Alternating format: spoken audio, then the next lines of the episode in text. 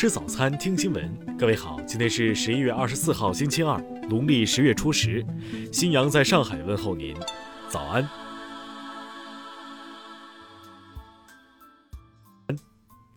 首先来关注头条消息。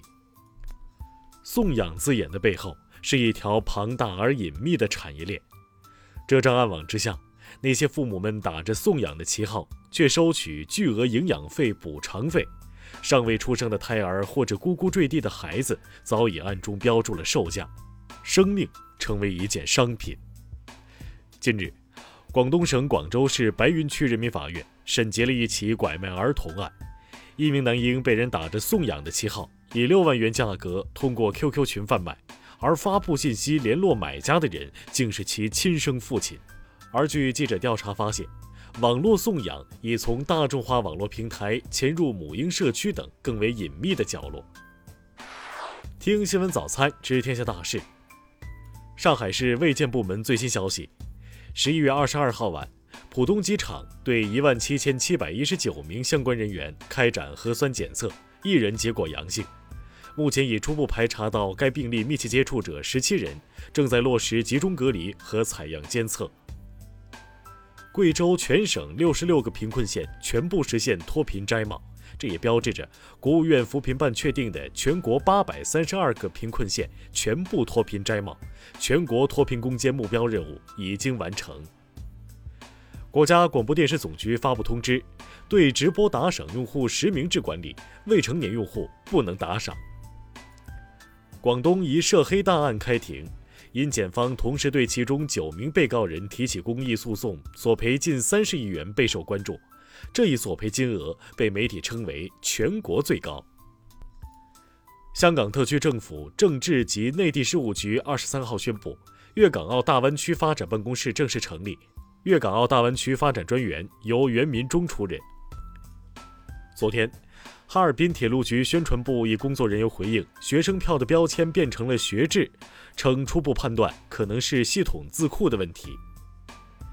首农食品集团副总经理赵国荣二十三号表示，京深海鲜市场取消原冻品区线下交易，全部转型为线上交易。世界互联网大会蓝皮书正式发布。其中公布的世界互联网发展指数表明，美国、中国、德国、英国、新加坡分列综合排名前五。下面来关注国际方面。据读卖新闻二十三号报道，东京地检特搜部在收到举报后，对日本前首相安倍晋三的第一秘书等人进行调查。该消息传出后，在日本网上引发热议，逮捕安倍等话题登上热搜。本月初。冰岛为欧洲申根区之外的公民推出了一项入境计划，但据彭博社二十三号报道，冰岛的入境计划要求申请者需提供月薪超过约合人民币四点八五万元的收入证明。据韩国国防部二十三号通报，该国军队新增三十三例新冠确诊病例，创下韩军单日新增病例的新高。乌克兰独立通讯社二十三号报道称。乌总统泽连斯基新冠病毒检测结果为阴性。泽连斯基当天发布了自拍视频，并表示很高兴能够照常工作。国际艾美奖主办方日前宣布，今年的国际艾美创始人奖将授予美国纽约州州长安德鲁·科莫。一位美国州长获得此奖，可谓开创了该奖项的先例。牛津词典公布2020年年度词汇。丛林大火、新冠肺炎、在家工作以及封锁等词纷纷上榜。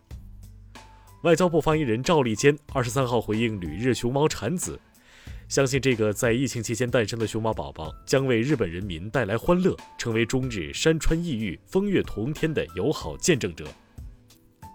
土耳其消息人士二十三号称，对于土耳其希望在阿塞拜疆领土上建立独立军事观察站一事。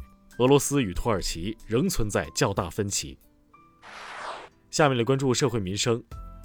近日有网友反映，仙居事业单位招聘得去江西现场报名。仙居县人社局办公室二十三号就此表示，疫情期间江西理工大学便于进入。陕西宜川破获一起十三年前命案，女子被丈夫勒死遗尸山上掩埋，目前犯罪嫌疑人已被刑拘，案件正在进一步侦办中。九十四岁老人为了激活社保卡，被亲属抬到银行抱起进行人脸识别的视频，近日在网上广为传播。新华社二十三号就此发表评论：人脸识别就不能上门服务吗？武汉传媒学院学生郑某被指盗用他人原创作品参加中创节和未来之星青年设计师大赛，在学校中创节组委会相继介入调查后，中创节投稿作品涉事账户主动将作品撤下。上海铁路局二十三号发布，延通高铁即将进入试运行阶段，预计年底具备开通运营条件，开通后将连通青盐铁路、徐盐铁路、沪苏通铁路。下面来关注文化体育。近日，ALS 协会证实，冰桶挑战联合发起人奎因于当地时间二十二号去世，享年三十七岁。短短三年内，已有三位冰桶挑战重要发起人相继离世。环球足球奖公布了二零二零年各项奖项的候选人名单，梅西、C 罗、莱万多夫斯基、马内等八人入选。巴萨公布欧冠十九人比赛名单，梅西、德容未能入选，布斯克茨、皮克因伤缺席，而夏窗新援马特乌斯则首次被招入比赛名单。